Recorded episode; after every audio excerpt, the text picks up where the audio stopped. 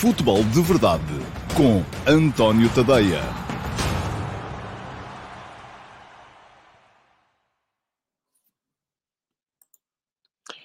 Ora, então, olá, muito bom dia a todos e sejam muito bem-vindos à edição de quinta-feira, dia 30 de dezembro de 2021 do Futebol de Verdade, penúltima edição do ano do um, Futebol de Verdade.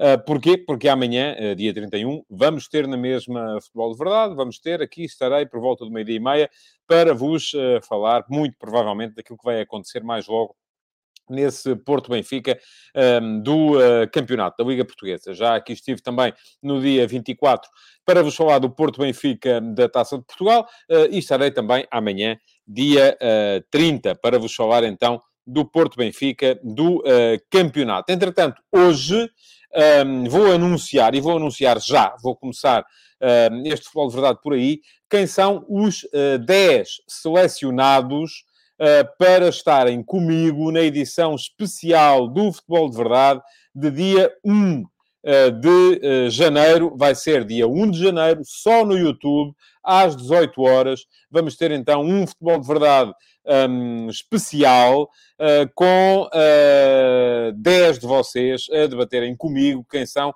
a figura do ano uh, no futebol em Portugal e o acontecimento do ano no futebol em Portugal também. Portanto, já sabem, são 10, houve mais inscritos, um, selecionei os 10 de acordo com as regras que anunciei na, na altura.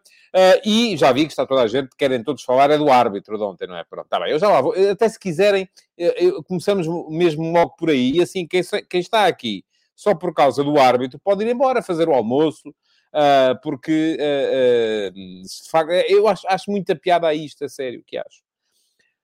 Toda a gente é super interessada em arbitragem quando são os clubes dos outros.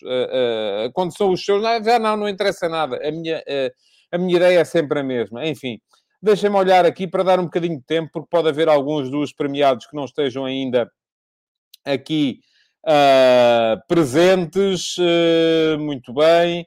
O João Moreno diz que é o segundo dia a apanhar o direto, já está a avisar. Espero que o Benfica e os seus jogadores deem uma boa resposta hoje. Uh, muita gente a desejar um bom ano novo. Um, o Paulo Neves pergunta por que será que Nakajima não deu certo no Porto? Culpa de Sérgio Conceição? Já vou falar sobre isso, Paulo. Eh, é um dos temas que tenho previstos para, para hoje. O Marco Lopes pergunta: não será Tony Martínez uma boa opção para o lugar de Evan Nilsson, visto que o Porto defende melhor com dois avançados? Um, também já falarei sobre isso. O André Dias uh, diz que se o Pizzi for hoje titular é a prova de que os jogadores mandam no Benfica. Não tem que ser necessariamente, André. Pode ser a prova de que o treinador acha que uh, as características de Pizzi fazem uh, bem à equipa. O João Correia Pergunta-me, uh, no lugar de Sérgio Conceição, quem é que eu colocaria a jogar no lugar de Dias e de Evanilson? Também já lá cheguei, já lá chegarei, quero eu dizer. Um, o Cristóvão de Figueiredo diz, vamos ver se hoje os Sportingistas querem falar da não expulsão do Paulinho ao Cristóvão. Pois hoje não querem, hoje querem os outros. Mas quando são os clubes dos outros a estar em causa, são os outros que não querem. E aí são os Sportingistas que querem, francamente tenho cada vez menos paciência para as diatribes todas no futebol português à volta do, uh, das arbitragens. É uma coisa que me, uh, que me deixa, enfim, com pele de galinha, não me interessa. Aliás, é curioso que ainda no domingo passado publiquei no meu Substack, e deixem-me colocar aqui a ligação em rodapé para quem saber, para quem quiser saber onde é que pode ler. Uh, tadeia.substack.com Ainda no domingo passado uh, coloquei a ligação, coloquei a, a, a, história do campeonato de Portugal de 1928, uh, que foi um campeonato ganho pelo Carcavelinhos. Quem quiser vai lá a tadeia.substack.com para ler. Foi um campeonato estranho, porque foi interrompido duas vezes. Foi interrompido numa primeira fase para a Seleção Nacional se preparar para jogar a fase final dos Jogos Olímpicos de 1928 e foi interrompido uma segunda vez depois para a realização dos próprios Jogos Olímpicos de 1928. Portanto, todo o ano ficou muito marcado pela presença da equipa de Portugal nos Jogos Olímpicos de Amsterdão, um, dos quais Portugal saiu nos quartos de final, mas saiu e saiu curiosamente, isto é uma coisa que já tem 100 anos em Portugal. Porque, evidentemente, qual, qual, foi a razão para Portugal ter sido eliminado pelo Egito? Foi o árbitro. Portugal protestou o jogo, tinha havido um gol que tinha entrado, enfim, isto já está-nos no sangue, vem de há 100 anos. Parece que uh, todos nós temos razão é sempre o nosso clube a ser prejudicado e os clubes dos outros a serem beneficiados. Tenho cada vez menos paciência para isso, muito francamente. Bom, vamos lá, só olhar aqui para os comentários que vêm do, um, que vêm do Instagram, a ver se há aqui alguma coisa uh, já. Também já temos, sim senhores. Uh, Diz-me o uh, Ildon Luigi.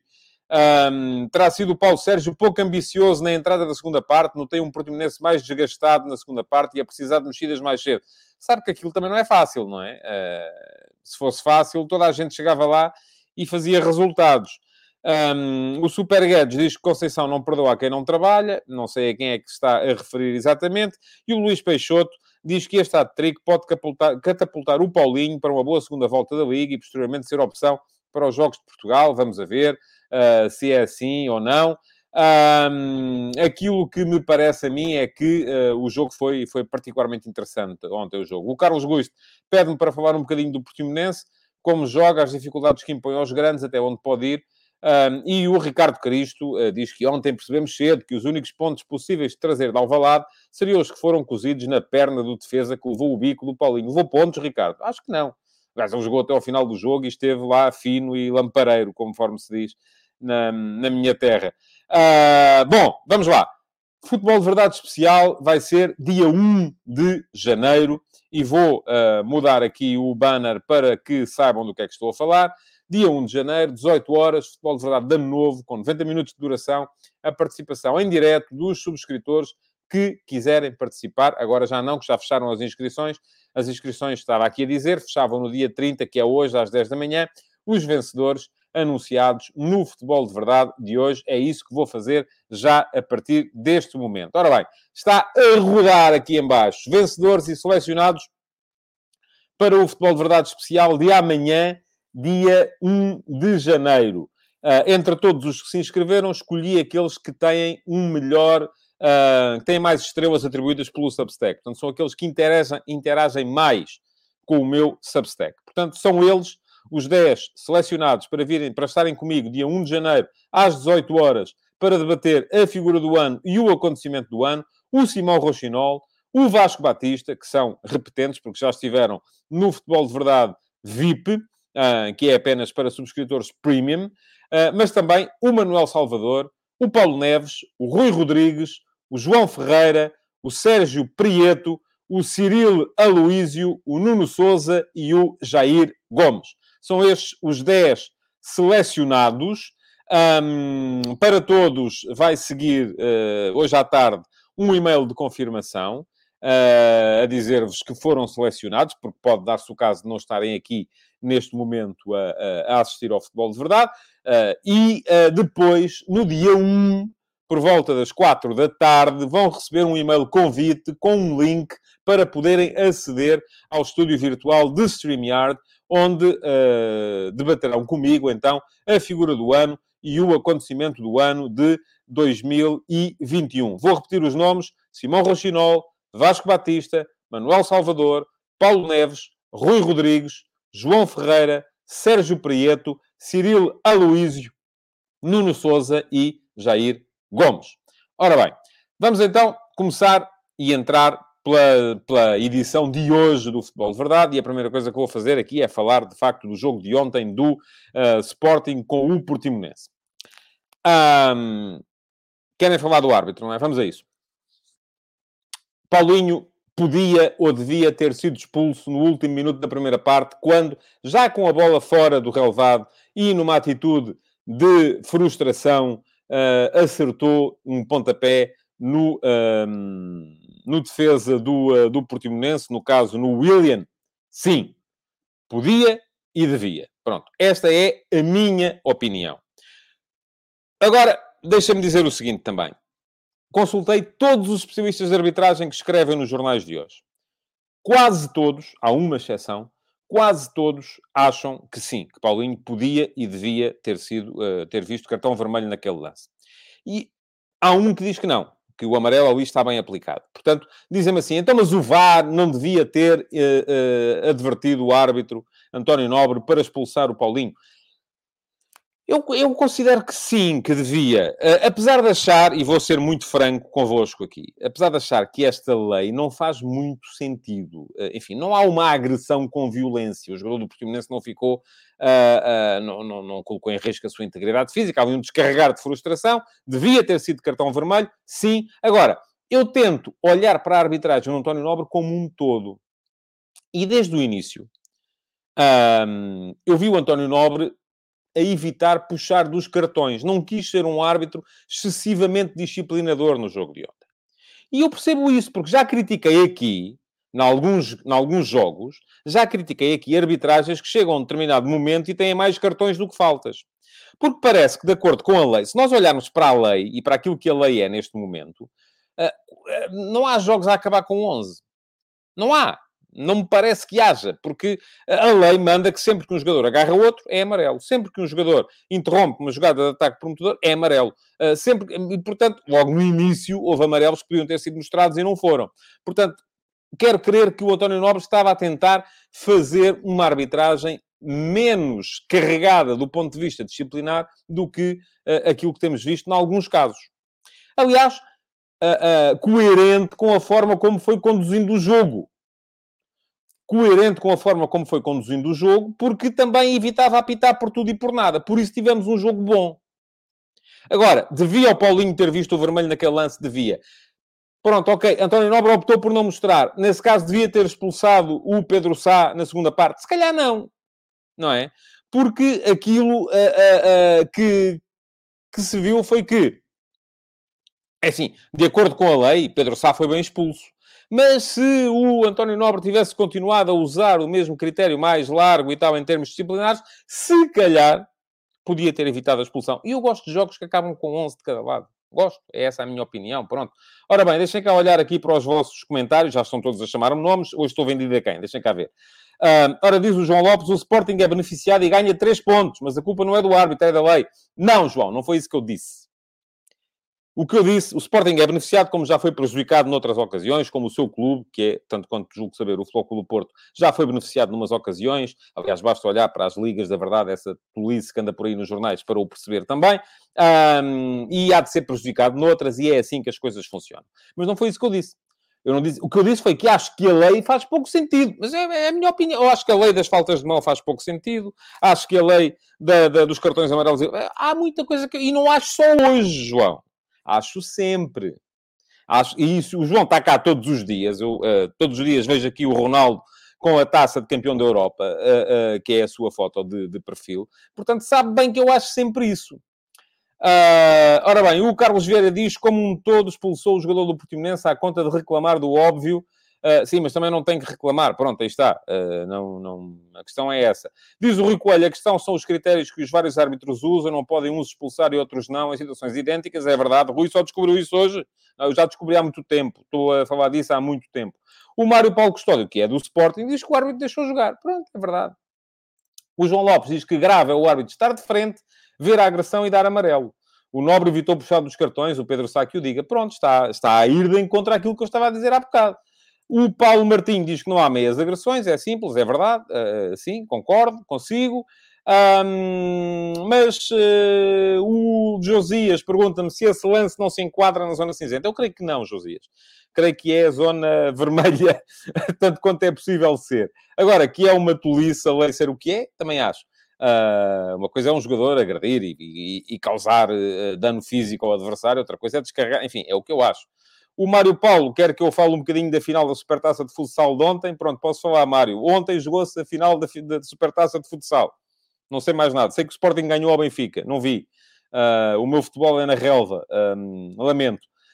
Um, por muito que o Mário, que é do Sporting, volto a dizer, quisesse que eu viesse aqui agora uh, falar do, do futsal. Bom, vamos lá. Uh, temos, que, um, temos que ir falar um bocadinho de, de futebol. Já arrumámos a questão da arbitragem. Não sei se mais alguém quer saber mais alguma coisa. Tenho aqui o Renan Nunes no uh, Instagram a perguntar-me se eu sei mais alguma coisa sobre Abel Ferreira no Benfica. Tenha calma, Renan.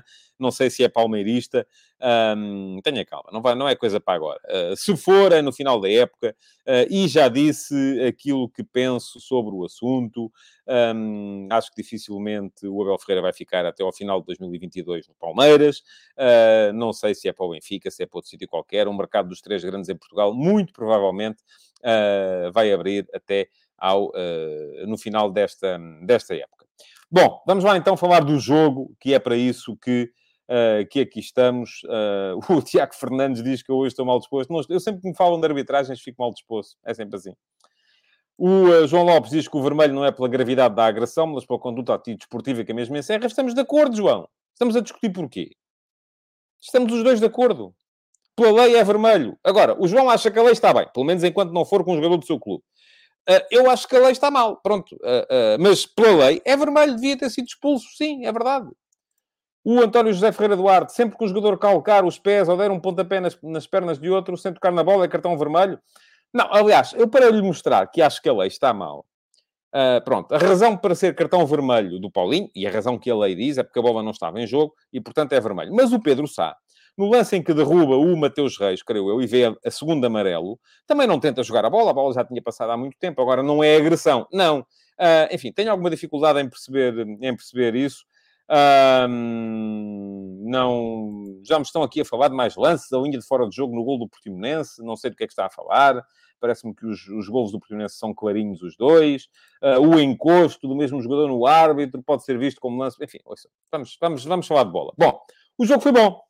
O jogo foi bom, o Sporting entrou bem, entrou rápido, entrou pressionante, entrou a jogar dentro do meio campo do Portimonense, mas o Paulo Sérgio disse no final, e com razão, que, e eu achei piada a expressão, porque a expressão é, é fidedigna e é fiel relativamente àquilo que se passou no campo. É que o Sporting uh, dominou, mas não controlou. Aí está. O Sporting tinha um domínio que era, sobretudo, posicional, ah, porque estava a jogar dentro do meio campo do adversário, mas era a isso convidado pela forma como o Portimonense entrou no jogo.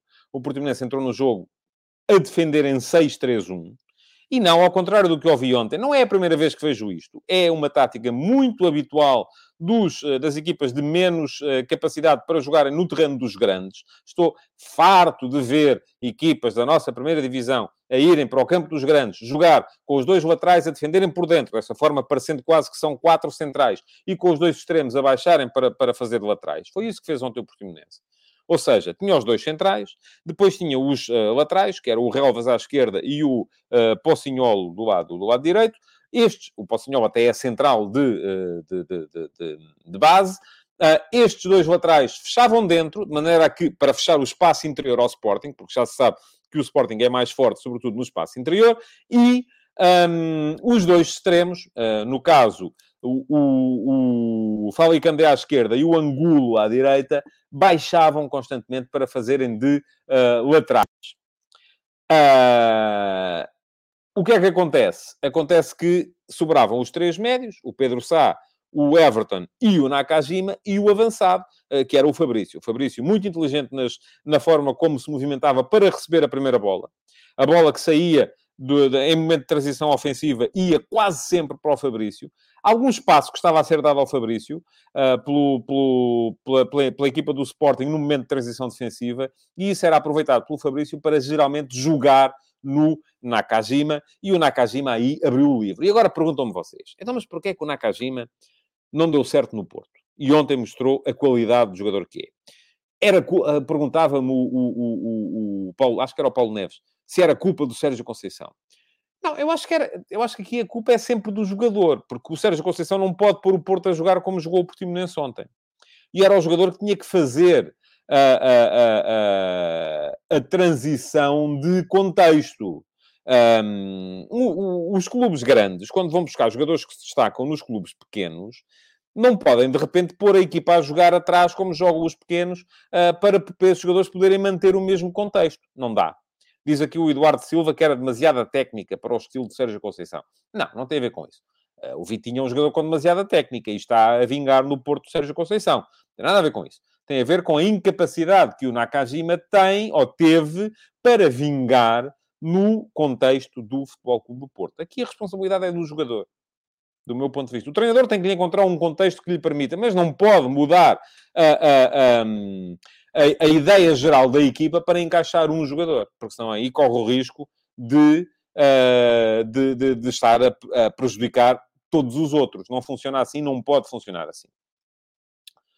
Ontem, com espaço, com espaço à frente, Nakajima, de facto, é como diz aqui, não sei quem é que dizia, um, partiu a louça toda, de facto, partiu. Uh, e foi o, estava a ser o jogador mais decisivo no jogo uh, até, eu diria, até aos 30 minutos de jogo. Foi Nakajima e os outros andavam todos aí uh, a vê-lo jogar. O Portimonense podia ter chegado ao golo naquele remate Nakajima que o Adam desviou para trás. chegou depois ao golo em mais uma transição muito bem conseguida, com alguma infelicidade do, do Mateus Reis, que corta a bola para dentro da própria baliza, e a partir daí eu acho que o Sporting acordou um bocadito. Mas estava a ter muitas dificuldades. Continuava a sentir, sobretudo, duas coisas. Primeira coisa, uh, dificuldade para meter gente na... O Sporting era empurrado pelo Portimonense para jogar pelas faixas laterais. Sobretudo pelo corredor esquerdo, teve inúmeros lances, muito... Porque, aí está, o Mateus Reis, que eu acho que fez um belíssimo jogo ontem, apesar do autogolo, Uh, se me perguntassem quem foi o melhor jogador em campo ontem, eu diria Mateus Reis. Um, o Mateus Reis estava a aparecer muito, permitindo que sempre que o, que o Nuno Santos abria na esquerda, o Mateus Reis atacava o espaço interior. O mesmo não era feito do outro lado pelo Gonçalo Inácio. Também porque o Portimonense estava a escolher quase sempre o lado esquerdo do seu ataque, o lado direito da defesa do Sporting, para atacar. Um, mas na primeira parte, o Sporting com muito jogo exterior e pouca presença na área. Na segunda parte, isso mudou. E há de ter sido essa, com certeza, a indicação uh, que o, uh, que o Ruben Amorim deu aos jogadores. Quer mais subida dos centrais. E vimos Coates a subir com bola até a área do adversário. Mateus Reis a continuar a aparecer. Aliás, é ele que consegue depois a expulsão do Pedro Sá. Uh, o, o, o, Gonçalo Inácio não tanto, mas uh, melhorou o Sporting com a troca do uh, Ricardo Gai, que ontem não esteve bem, pelo jovem Jenny Catamo.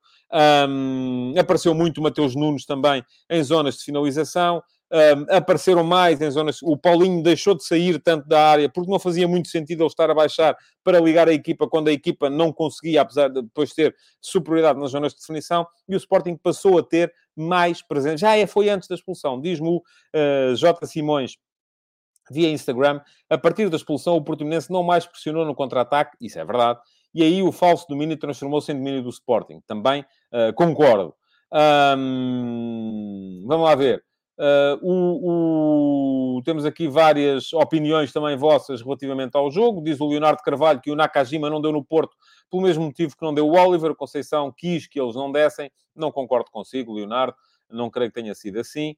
Um, vamos lá ver. O João Lopes diz que Nakajima, em termos táticos e sem bola, não foi capaz de dar o salto. No Portimonense joga com liberdade que não jogaria nos três grandes. Também tem a ver com isso.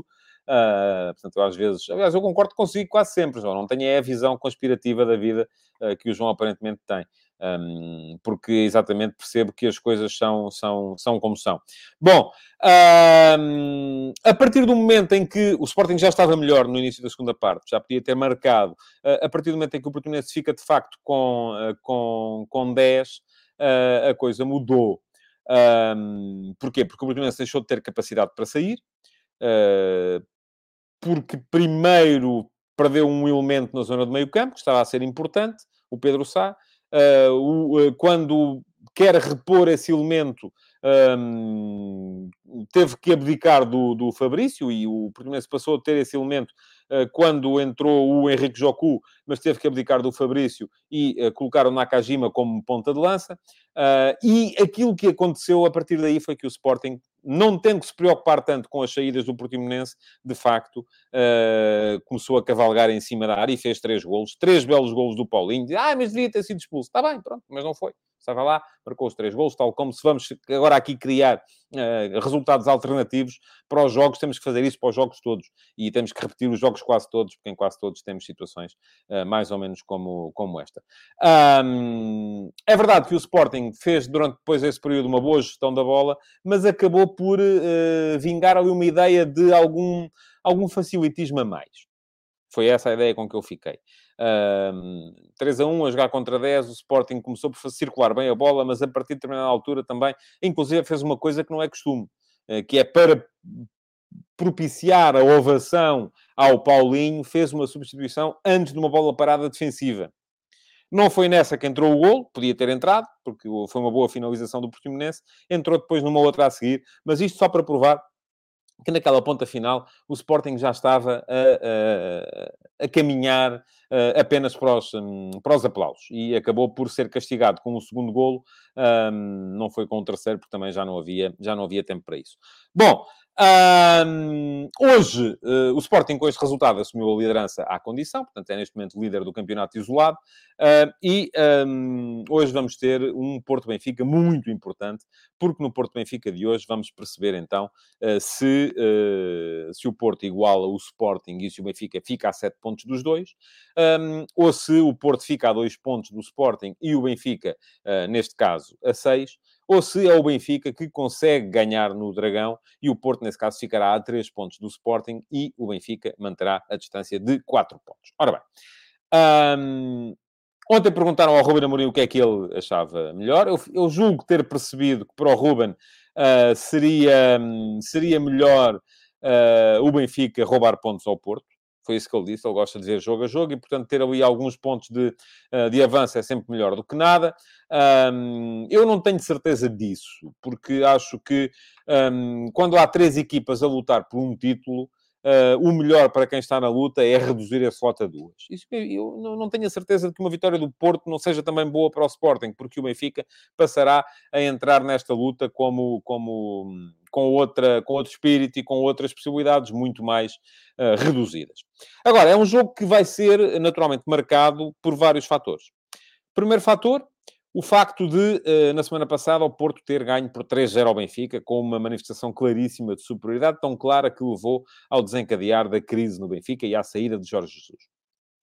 Segundo fator, as ausências. Uh, o Porto aparece provavelmente sem Pepe, embora isso ainda não esteja uh, seguro, uh, de certeza, sem Luís Dias, que está positivo para Covid-19, e sem o Evanilson, que foi expulso. O Benfica aparece de certeza sem o Darwin, que está magoado no seguimento de uma entrada do Fábio Cardoso na, na, última jornada. Também houve aqui muita gente a dizer que devia ter sido vermelho, não é? Pronto. E não me escandalizaria também, uh, uh, mas não foi. E, enfim, porque a bola estava lá. mas pronto, agora quem acha que hoje acha que a semana passada não, e quem acha que hoje não, acha que a semana passada sim, enfim, não interessa nada isso. Um, e, uh, portanto, de certeza, sem o Darwin no Benfica, de certeza, sem o Otamendi, uh, que foi expulso no jogo contra o Porto, e de certeza, sem o Grimaldo, que está com, uh, foi hum, positivo para Covid-19. Portanto, segundo fator a, a, a, condicionar são as ausências. Terceiro fator a condicionar, naturalmente, a substituição do treinador do Benfica. E este parece-me ser o fator ainda assim principal. Uh, Está-me aqui a dizer o, o Pedro Amar que o Fábio Cardoso nem amarelo viu, não é verdade, tá, Pedro? Viu amarelo nesse lance. Um, portanto, deixem-me só corrigi-lo, porque uh, não, não, não foi assim. Bom, entre todos estes fatores, um, eu acho que a troca de treinador do Benfica pode ser aquele que mais condiciona. Porquê? Porque vem abrir aqui espaço a, a toda uma nova realidade que é o Benfica deixar de jogar com 3 atrás, passar a jogar com uma linha de 4. Enfim, o, o, o Nelson Veríssimo, tanto quanto foi treinador principal do Benfica, e fez seis jogos na época de 19-20, como uh, este ano uh, na, uh, na, na segunda liga. Está-me aqui a dizer o Rodolfo Fredo que não viu o amarelo, não senhor. Pronto, eu se calhar estou, estou eu enganado. Admito que sim, vou deixar isso em aberto e verei depois um, se, como é que foi, mas tenho ideia que viu, mas enfim, não, é, são coisas às quais aí está, eu não ligo por aí além, não estou, uh, não estou, não estou aí. Um, o Paulo Alexandre diz que parou nos três belos golos, ah, mas devia ter sido expulso, está bem, pronto, ok, se parou aí é porque só isso que lhe interessa, também vou-lhe dizer. Aqui não é disso que se fala, nunca. Não é agora, não foi no Porto Benfica, com a história do amarelo do Fábio, não foi, não, não é nunca, pronto, não é, não, não estamos para aí virados, não é. Quem, eu volto a dizer, quem está aqui por causa das arbitragens, faz favor, siga para, para, para, para, os canais de televisão que perdem duas horas a falar de frames de arbitragem. Quem está aqui para falar de futebol, faz favor de ficar, porque é de futebol que a gente quer falar. Uh, Diz-me aqui o Edu que viu o amarelo, sim senhor. Enfim, não sei, não tenho a certeza. Uh, não tenho agora capacidade para ir ver. Se alguém conseguir ir ver, uh, agradecia. Porque tenho gente a dizer que não viu, tenho gente a dizer que viu, eu acho que viu, mas não tenho certeza absoluta. Bom, e a dizer, o Nelson Veríssimo, tanto quando foi treinador principal do Benfica, como este ano na equipa B, tem jogado quase sempre num 4-2-3-1, ou jogou sempre em 4-2-3-1. Linha de 4 atrás, com um lateral mais ofensivo, um lateral mais, mais seguro, Dois médios, um médio mais posicional de passe, que será com certeza Weigl, um médio mais de trabalho, que, enfim, e depois um terceiro médio que aparece como uma espécie de segundo ponta de lança, portanto um 10. Além disso, dois extremos, um extremo mais aberto mais retilíneo, mais veloz em direção à linha de fundo, um extremo mais à procura de espaço e de movimentos interiores. Tem sido quase sempre essa. Ontem ou anteontem, já não sei quem é que foi, uh, quando é que foi, que falei aqui, que a ideia é o treinador adaptar-se aos jogadores que tem. Agora, entretanto, refleti sobre isso e, de facto, o plantel do Benfica é tão vasto, tem tanta gente, que o grande problema não é encontrar gente para preencher a ideia de jogo do, uh, do, do novo treinador. O grande problema é o que é que se vai dizer aos jogadores que, entretanto, são tornados redundantes. E o Benfica a jogar em 4-2-3-1, com um ponta de lança, tem lá 5 para jogar.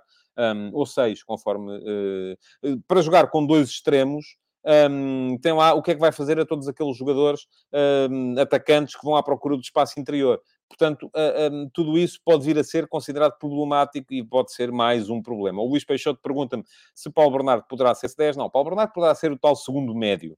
Uh, porque há aqui depois uma série de, de, de, situações que se podem colocar. Eu vou presumir que o Benfica vai jogar, de facto, com uma linha de 4 atrás.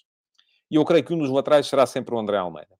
Porquê? Porque é um dos jogadores uh, fixos de, de, de, de, Nelson Veríssimo. O outro, não havendo Grimaldo, um, poderá ser o Gilberto, se o, o Nelson Veríssimo quiser jogar com o Gilberto na direita uh, e com o André Almeida à esquerda, como poderá ser eventualmente o Lázaro, uh, se o Nelson Veríssimo quiser jogar com o André Almeida à direita e o Lázaro à esquerda. Uh, mas estou convencido que destes três jogam dois. Depois, centrais, acho que vão ser dois também. Acho que vai ser Vertonghen, esse não está aqui em causa. E não me espantaria que o segundo central fosse o Ferro. Uh, embora também, enfim, admita a possibilidade de jogar o, uh, o Morato. Meio campo com Weigl de certeza absoluta. Agora, se ele vai jogar em 4-2-3-1, o segundo médio não vai ser o João Mário.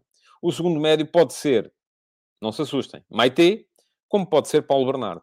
O terceiro médio, sim, pode ser João Mário, como pode ser Tarabt. Acho que é essa a lógica. Depois, por fim, na frente, ponta de lança, um, não há Darwin, a escolher entre Seferovic e Yaremchuk Gonçalo Ramos, não há Rodrigo Pinho também, os dois estão lesionados. Uh, Pergunta-me o Edu via Instagram se Gil Dias não poderá ser opção para a esquerda. Pode, uh, também pode. Um, mas uh, vamos a ver. Uh, e uh, dois, dois jogadores depois de apoio ao ponta de lança, que será um extremo mais aberto, que à partida só vejo o Rafa, mas com uma nuance, é que eu acho que o futebol do Benfica ganha muito com o Rafa a jogar por dentro. As acelerações de Rafa no centro no corredor central são muito importantes para esta equipa do Benfica. Sendo que o outro, o extremo que vai mais à procura do espaço interior, pode ser o Everton, um, perfeitamente, pode ser o Pizzi, Uh, e não me espantaria que Pizzi aparecesse na equipa, porque também era o jogador mais forte da equipa do Benfica, uh, com, uh, na altura em que Nelson Veríssimo a treinou. O Henrique pergunta-me pelo Jetson, não me parece que Jetson esteja neste momento. Um, na, na, na, linha ou a contar para entrar no 11, mas enfim, posso, posso ser, ser surpreendido. Quanto ao Porto, bem, o Porto tem também várias alterações, ou vai ter várias alterações, e vai perder dois jogadores da frente. E são dois jogadores muito importantes no, no, na forma do Porto atacar. é um jogador para uh, o Luís Dias, que é o jogador mais desequilibrador do Porto este ano joga a partir da esquerda, é muito forte no ataque à profundidade, é muito forte no 1 para 1, é muito forte na finalização, é muito forte na forma como baixa para receber entre linhas, portanto é muito forte em tudo. Vai ter que ser substituído por alguém e eu aposto em Corona, de facto. Agora, Corona tem estado tão fora, uh, desde que a tal falta de compromisso levou a que, porque ele vai acabar contrato em junho, levou a que ele fosse, de certa forma, encostado, que vamos ver no que é que a coisa vai dar. Corona foi o jogador mais desequilibrador do Porto no campeonato que o Porto ganhou há dois anos. Uh, depois há a questão Evanilson. Evanilson é um jogador fundamental para o Porto, não só no ataque à profundidade, mas também no preenchimento do espaço e na forma como o Porto é, for, é fortíssimo na, na, primeira linha de pressão. Foi aí que o Porto ganhou o jogo. Foi na forma como uh, estabeleceu uma primeira linha de pressão muito forte com quatro homens. Dias, Taremi, Evanilson e Otávio, que avançava sempre para encaixar também ali. Ora, uh, não havendo uh, Evanilson, um, provavelmente, enfim, há a possibilidade de entrar Tony Martínez? Há. Mas isso deixaria o Porto sem um, um ponta de lança, enfim, ainda sobrava Dani Loader, mas sem um outro ponta de lança no banco. Um, portanto, eu acho que muito provavelmente vai entrar Fábio Vieira. E o Porto vai mudar ligeiramente a forma de jogar. E isto vai condicionar a forma de jogar do Otávio também. Porque o Otávio, eh, sendo um médio que é fortíssimo no espaço de ruptura, precisa de ter na frente quem ataca a profundidade. E é curioso que Uh, toda a gente critica o Sérgio Conceição por abusar do ataque à profundidade, quando o Sérgio Conceição vai ter uh, neste jogo, muito provavelmente não tem ninguém para fazer esse ataque à profundidade. Porque tem Corona, que é de receber no pé, tem uh, Taremi, que é de receber no pé, e vai ter Fábio Vieira, que é de receber no pé. Portanto, uh, vamos ver no que é que isto dá. Vai dar com certeza para um Porto diferente do ponto de vista ofensivo, mas aí eu acho que as duas equipas são diferentes. Vão ser diferentes daquilo que foram na semana passada. Vamos ver. Eu hoje perguntei-vos, já escrevi sobre o tema, quem quiser ler, vou voltar a colocar aqui em rodapé Uh, onde é que estão os textos? Um, tadeia.substack.com. Subscrevam para passarem a receber o último passo sempre em, uh, por e-mail, uh, sem estarem dependentes de, dos humores um, e dos algoritmos das redes sociais. Um, mas uh, escrevi a dizer hoje de manhã sobre uma antecipação, uma espécie de antecipação tática uh, do, Porto Benfica de mais logo e ao mesmo tempo lancei a sondagem que lanço sempre. Para quem não sabe, a sondagem que sai no Instagram é sempre uma coisa mais ligeira. ontem já fui criticado um, por fazer uma pergunta a saber se o Nelson Veríssimo ia ser isto ou aquilo ou outro. Enfim, é para saber a vossa opinião, é só para. É conversa de café mesmo, não é para levar muito a sério. Hoje perguntei-vos quem é o favorito para o Porto Benfica. Uh, 77% de vocês dizem que é o Porto, 23% dizem que é o Benfica. Portanto, vão lá no meu Instagram, António.tadeia, nas minhas stories, um, está lá a sondagem, é só votarem, tem uma hipótese ou outra, não dá para votar no empate, lamento, é mesmo para vos dizer quem é que acham que é o favorito. Bom, volto a dizer, quem não viu, pode voltar atrás uh, para ver quem são os uh, escolhidos para participar o, uh, no Futebol de Verdade especial de dia 1 de janeiro, às 18 horas. Eu vou mandar um e-mail uh, para todos os que foram escolhidos. Um, e pronto, e por hoje é tudo. Amanhã estarei de volta. Resta-me agradecer-vos por terem estado aqui presentes na edição de hoje do Futebol de Verdade. Resta-me pedir-vos que continuem a comentar, vão discutindo a coisa uns com os outros, uh, que, uh, além disso, partilhem e que voltem amanhã, então, para mais uma edição do Futebol de Verdade. Muito obrigado por terem estado aí e até amanhã. Futebol de Verdade, em direto de segunda a sexta-feira, às 12h30